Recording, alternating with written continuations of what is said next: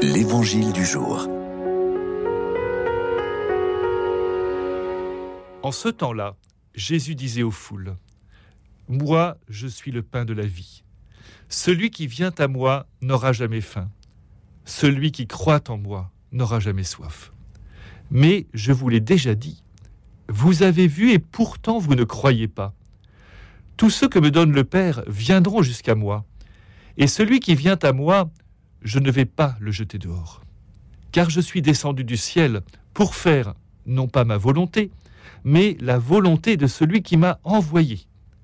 Or, telle est la volonté de celui qui m'a envoyé, que je ne perde aucun de ceux qu'il m'a donnés, mais que je les ressuscite au dernier jour. Telle est la volonté de mon Père, que celui qui voit le Fils et croit en lui ait la vie éternelle.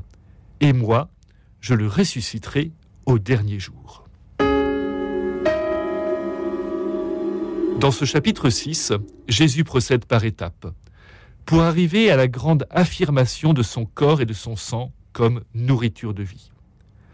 Dans notre passage d'aujourd'hui, des versets 35 à 40, il n'est pas encore question de manger et de boire, et pourtant Jésus affirme tout d'abord, Moi, je suis le pain de la vie. Mais ensuite, les verbes qui décrivent le lien du disciple avec lui sont venir, voir et croire. Il ne, faut, pas faire une lecture eucharistique de ce passage.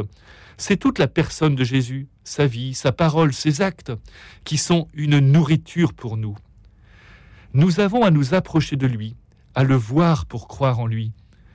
Le défi est d'entrer dans la foi à partir de ce qu'on entend, de ce qu'on voit, de ce qu'on connaît. Vous avez vu et pourtant vous ne croyez pas, dit Jésus à ses auditeurs. C'est le contraire qui arrive au disciple bien-aimé lorsqu'il entre dans le tombeau le matin de Pâques. Il vit et il crut. Tout ce que nous savons et apprenons de Jésus, tout ce que nous connaissons de lui, est donc fait pour nous mener à la foi. C'est ainsi que Jean termine son évangile et explique pourquoi il a été écrit il y a beaucoup d'autres signes que Jésus a faits en présence des disciples et qui ne sont pas écrits dans ce livre. Mais ceux-là ont été écrits pour que vous croyiez que Jésus est le Christ, le Fils de Dieu, et pour qu'en croyant vous ayez la vie en son nom. Il y a bien des manières de s'approcher de Jésus et de croire en lui. Il faut respecter cette diversité des chemins de foi, des spiritualités, des styles de prière ou de vie chrétienne, des formes de communauté la richesse du Christ et du christianisme, et que nous puissions venir à lui et croire en lui à travers de multiples médiations et de multiples chemins.